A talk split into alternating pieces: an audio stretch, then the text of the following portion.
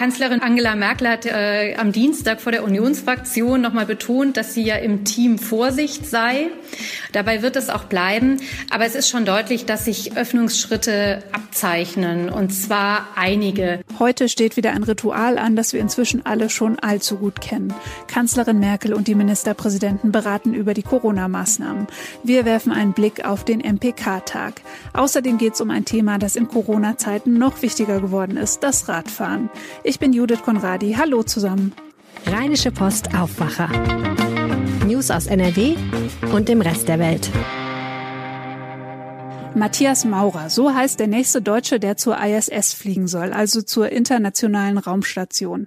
Im Herbst ist es soweit, dann geht für den Wissenschaftler aus St. Wendel im Saarland ein Traum in Erfüllung. Endlich forschen ohne den Einfluss der Schwerkraft und diesen grandiosen Ausblick auf die Erde genießen.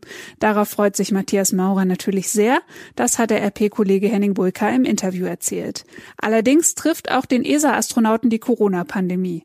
Und dabei geht es nicht nur darum, dass man Maske tragen und Abstand halten muss. Für meinen speziellen Fall bedeutet es aber auch, immer wenn ich reise, da muss ich gucken, ob da neue Regeln bestehen in dem Land, so dass ich vielleicht noch mal eine Woche Quarantäne oder zwei Wochen Quarantäne machen muss.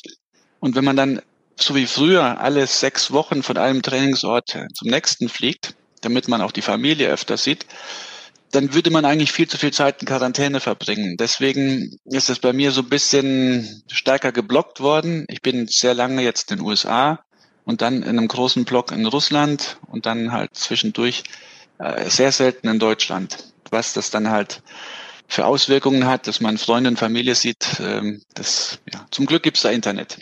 Was Astronaut Matthias Maurer auf der ISS genau erforschen will, warum es in seinem Job eigentlich so wenig Frauen gibt und was er wahrscheinlich am meisten vermissen wird, das lest ihr heute in der gedruckten RP und bei RP Online. Heute Nachmittag beraten Angela Merkel und die Ministerpräsidenten der Länder darüber, wie es mit den Corona-Maßnahmen weitergehen soll. Die Lage ist ja ein bisschen verzwickt. Die Zahlen entwickeln sich nicht so, wie man sich das erhofft hätte. Die Mutationen breiten sich weiter aus und gleichzeitig zeigen Umfragen, dass immer mehr Bürgerinnen und Bürger die Maßnahmen der Regierung nicht mehr unterstützen. Kerstin Münstermann, Leiterin unserer Berliner Redaktion. In der Haut der Politiker möchte man jetzt gerade auch nicht stecken, oder? Nein, das möchte man wirklich nicht. Vor allen Dingen will man nicht in der Haut von Bundeskanzlerin Angela Merkel stecken, finde ich. Denn die muss den wirklichen Balanceakt hinbekommen. Zum einen bei ihrer ja stets vorsichtigen Strategie äh, irgendwie zu bleiben, um auch glaubwürdig zu sein. Und sie will ja natürlich auch diesen Kurs äh, aus Überzeugung nicht aufgeben, diesen vorsichtigen Kurs in der Pandemie. Gleichzeitig äh, ist aber auch klar, dass sich immer weniger Bürger auch aufgrund des schönen Wetters so an die Vorschriften halten und man doch darauf wartet, dass die Politik jetzt eine, eine Exit-Strategie aus dem Lockdown anbietet.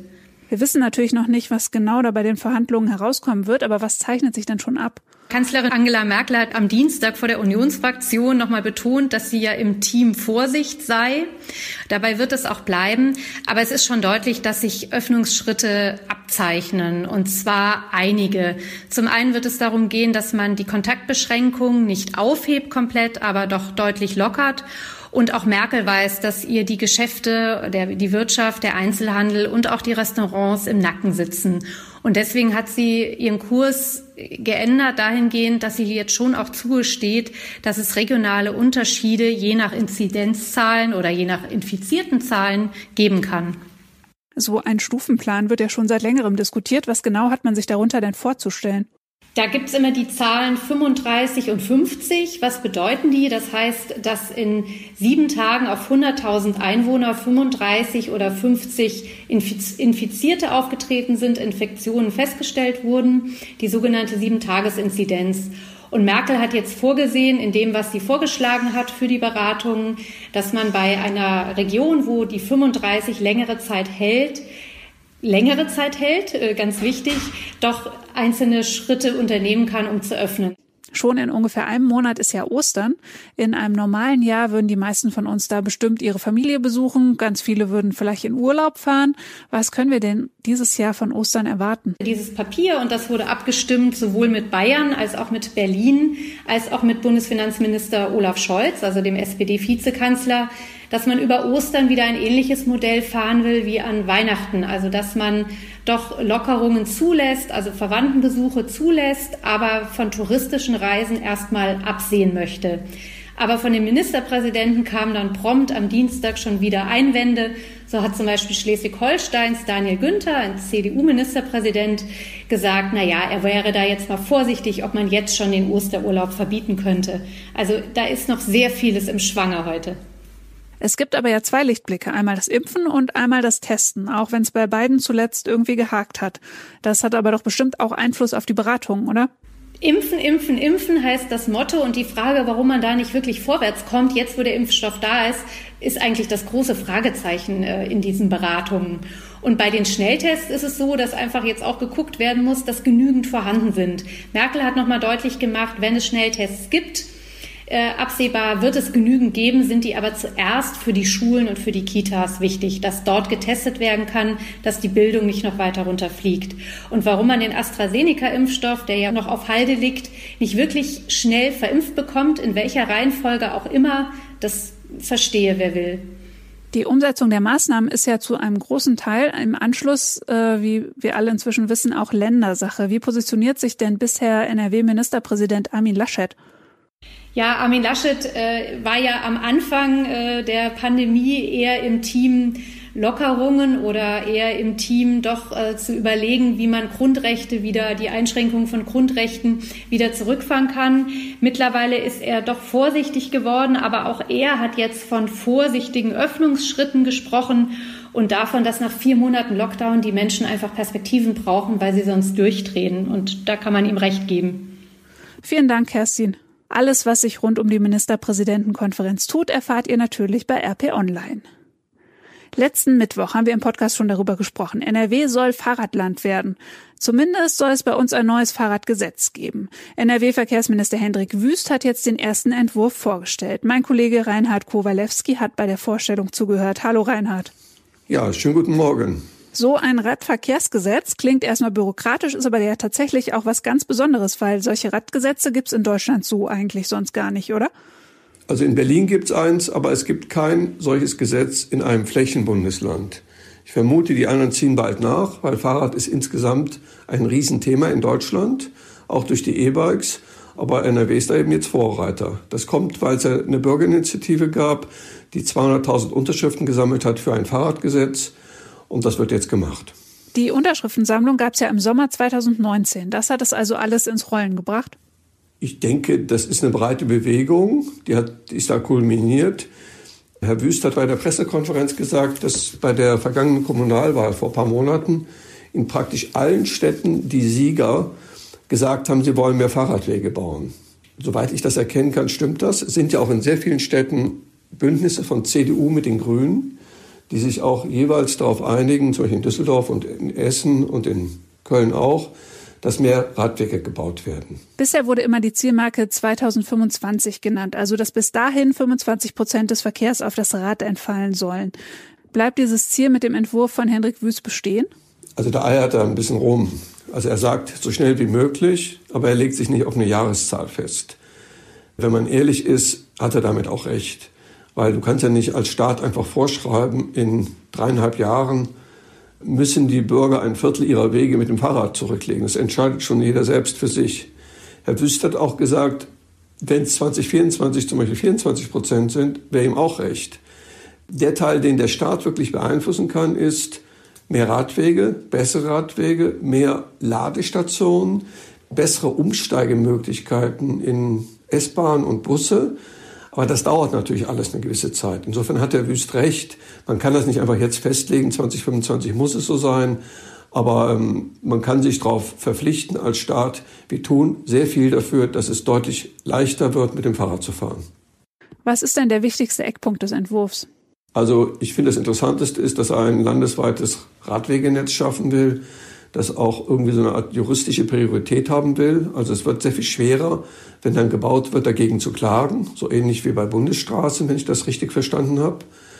Ich selber bin ja Fahrradfahrer, zum Beispiel von Essen nach Düsseldorf, von Düsseldorf nach Köln. Also immer so kleine Fahrradtouren. Und das fällt schon auf. Du fährst dann irgendwie eine Strecke, 10, 15 Kilometer schöner Radweg. Und dann ist wieder Ende. Und dann musst du wieder überlegen mit irgendeiner App, wie geht's weiter. Also es gibt wenig gute, durchgehende Verbindungen und da will er Abhilfe schaffen. Weil er tatsächlich will, dass sagen wir, an schönen Tagen relativ viele Leute mit dem Fahrrad zur Arbeit fahren oder auch zum Einkaufen. Heißt das, äh, Hendrik Wüst will jetzt die Autos verdrängen? Der will eine genauso gut strukturierte Radwegeplanung, wie wir eine Straßenplanung haben. Die wird dann natürlich überwiegend parallel zu den Landstraßen sein. Sie wird sehr selten parallel zur Autobahn sein. Künftige neue Brücken über den Rhein werden wahrscheinlich alle Fahrradwege gleichzeitig haben. Er hat auch schon zehn Leute eingestellt bei Straßen NRW, die Fahrradwege planen. Alle Kommunen sollen Beratung kriegen, wie sie das machen. Und er will einfach, dass schneller geplant wird und schneller gebaut wird. Also er will da so eine juristische Vorrangrolle haben, damit schneller gebaut wird.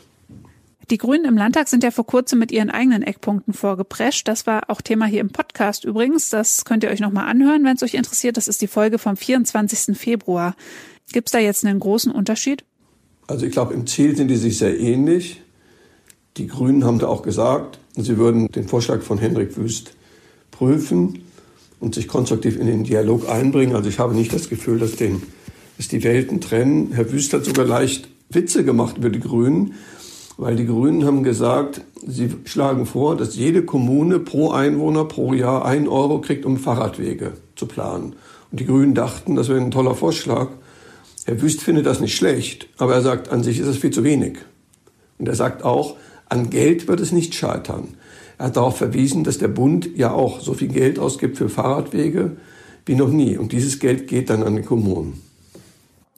Das Gesetz wurde jetzt also vorgestellt. Wann wird es denn verabschiedet? Der Entwurf wird jetzt verschickt an die Verbände wie den ADFC. Ich nehme auch an, der AD, ADAC spricht mit Bürgerinitiativen, auch die SPD und die Grünen, die werden natürlich da auch mitreden. Also ich halte es für denkbar, dass man vor der Sommerpause fertig ist, weil man sich an sich gar nicht so weit uneins ist. Und zum Schluss würde mich noch mal deine Einschätzung interessieren, auch als Radfahrer. Wie schätzt du das denn ein? Ist das ein angemessener Entwurf oder fehlt da was? Wenn ich ehrlich bin, bin, bin ich dann nicht so sicher. Der ADFC fordert im Gespräch mit uns, dass es einen verbindlichen Plan geben muss für den Ausbau der Radwege in ganz NRW.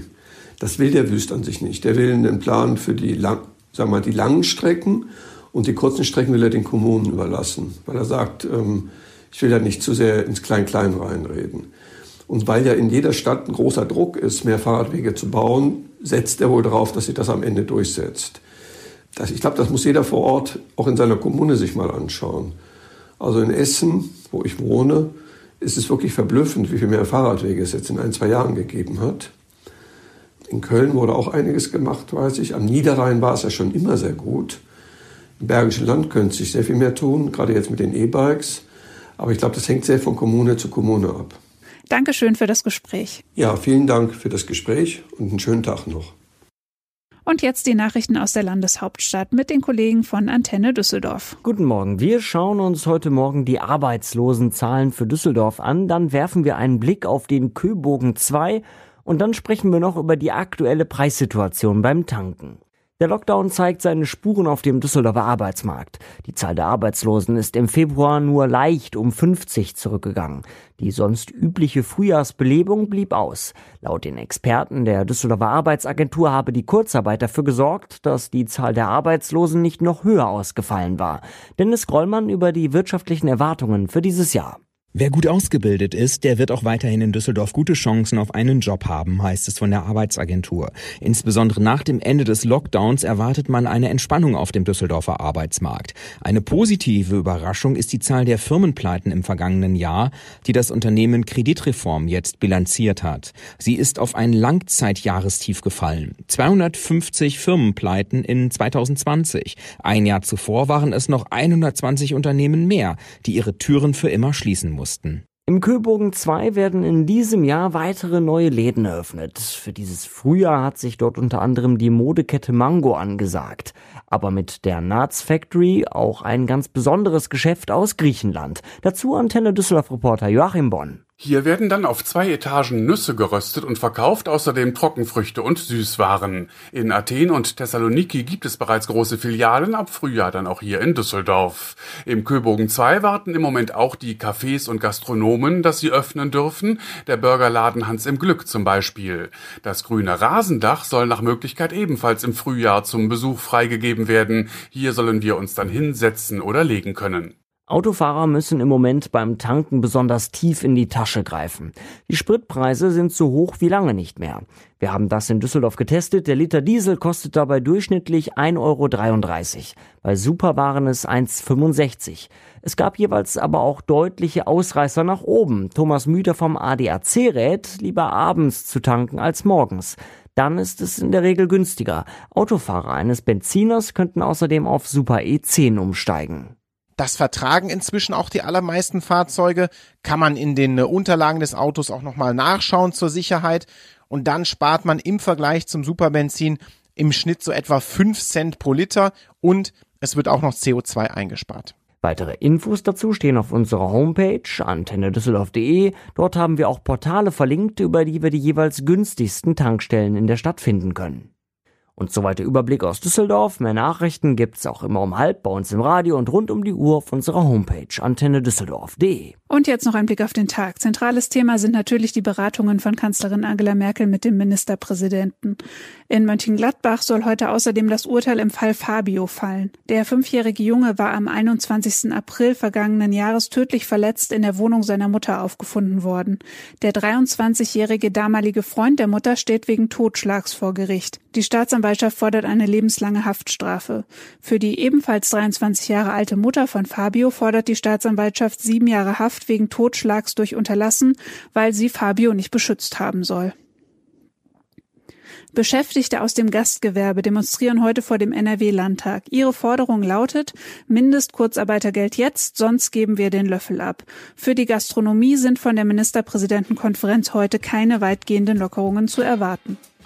So, und jetzt schauen wir noch aufs Wetter. Heute wird es nochmal frühlingshaft mit Temperaturen bis 17 Grad. Es ist sonnig, es ist trocken. Gegen Abend ziehen dann Wolken auf und morgen wird es dann entsprechend auch kühler und regnerischer. Das war der Aufwacher vom 3. März 2021. Macht's gut und bis bald. Mehr Nachrichten aus NRW gibt's jederzeit auf RP Online. rp-online.de